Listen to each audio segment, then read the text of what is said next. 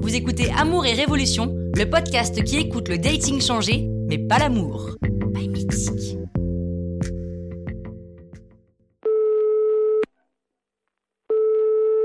Allô Hello maman Oh là là, bah dis donc, t'es en grande forme, toi, dis-moi. Ah, En grande forme C'est ton appli de rencontre qui te rend aussi joyeuse Bah oui, contre toute attente. En fait, ce qui est génial, c'est qu'une fois que t'en as trouvé un qui en trois phrases t'a fait marrer, eh ben la séduction passe par des messages. Il y a un truc que je comprends pas quand même. Quoi Le principe de cette appli, c'est pas de rencontrer plein de personnes différentes, justement Si, mais si tu te poses jamais, maman, tu papillonnes et surtout tu t'épuises. Ah bah nous, on faisait ça tout le temps à mon époque. Hein. Quoi Vous vous épuisiez Non, on papillonnait, on allait voir à droite à gauche, on en avait plusieurs sous le coude.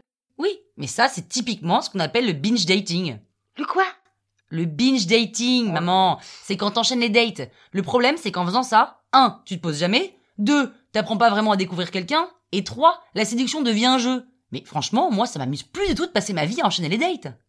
Mais tes copines, là, elles, elles aiment pas euh, beach date, des dateurs Binge dating, maman Oui, oh, beach dating, oh là là Mais en fait, tu sais quoi, il y a pas grand monde qui aime ça. Il y a 57% des célibataires qui trouvent que le dating, c'est épuisant. Forcément, si on les enchaîne les dates, on se disperse. Et là, typiquement, j'en ai trouvé un qui est pas mal, drôle, on se séduit, c'est assez agréable. Sans se voir Oui, c'est le principe.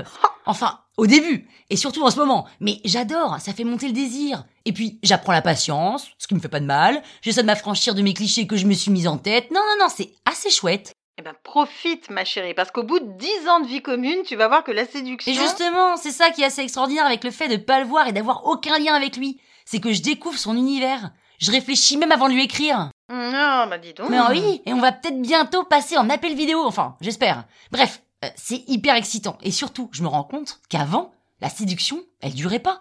On brûlait les étapes, alors que là, on prend le temps. C'est incroyable, je t'ai jamais vue aussi sereine. Bah, moi non plus. Mais je suis en train de découvrir une autre façon de séduire et c'est pas désagréable. Eh ben pourvu que ça dure. Comme tu dis, mais cette fois, maman, je sens que c'est la bonne. Oui, non mais va pas trop vite quand même, je te connais. Hein. Oui, bah, voilà, je risque pas. hein. Allez, bye, maman. Salut ma chérie.